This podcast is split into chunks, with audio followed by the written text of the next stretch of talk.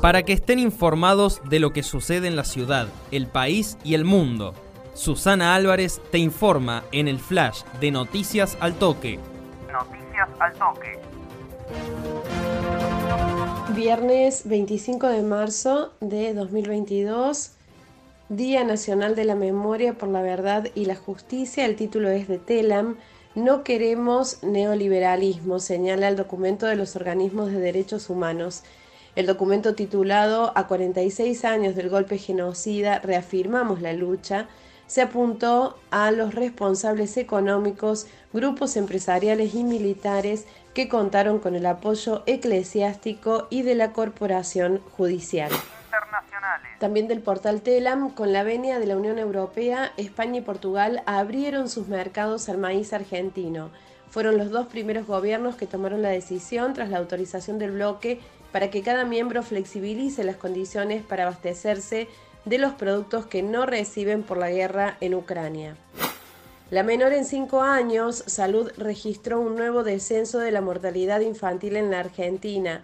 La tasa de mortalidad infantil continuó descendiendo, siguiendo con la tendencia a la baja que se registra desde hace varios años. La causa es multifactorial y se explica en parte por el impacto de los múltiples planes y programas destinados a mejorar la salud de los chicos menores de un año, explicó una funcionaria del área. En Noticias Argentinas encontramos uno de los títulos importantes a nivel internacional y también las más importantes del deporte. Anonymous afirmó que hackeó el Banco Central de Rusia y que publicará acuerdos secretos en 48 horas.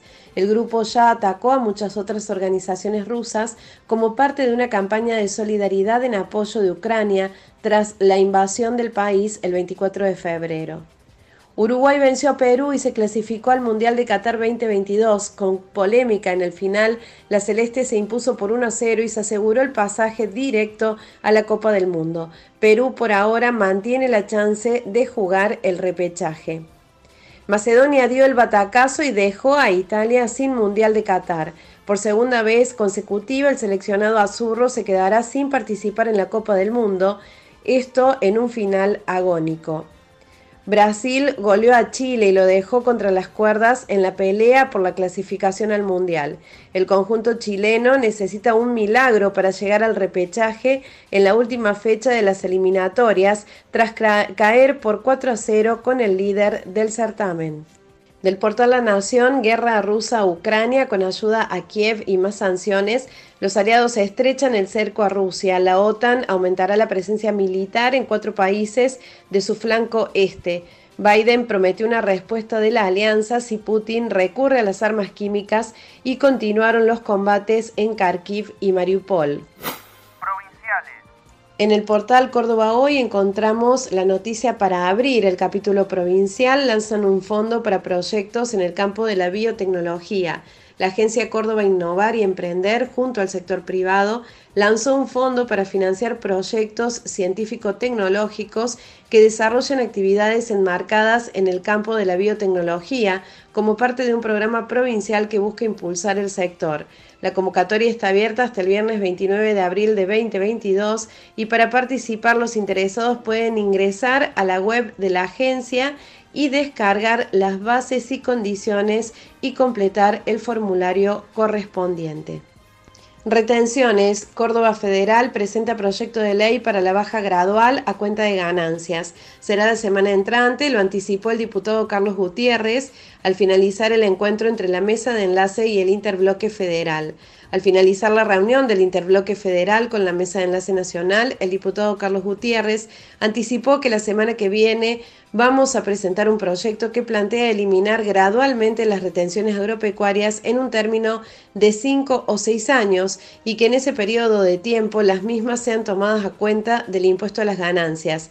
Según indicó, la iniciativa también contemplará otros sectores productivos y aspectos como créditos a generar, etc. del ámbito local, consejería adolescente, crean espacios de encuentro para trabajar temáticas con los jóvenes. La Subsecretaría de Niñez, Adolescencia y Familia del Gobierno de Río Cuarto puso en marcha el programa Consejería Adolescente. La iniciativa está destinada a los jóvenes de la ciudad y consiste en generar espacios de encuentro para trabajar de forma grupal e individual temas como el grooming, el bullying, la educación sexual integral y los vínculos sanos entre pares. En este viernes 25 de marzo, después de un descanso, viene el empujón para llegar al final que puede no ser final, sino un increíble comienzo. Susana Álvarez informó en el flash de Noticias al Toque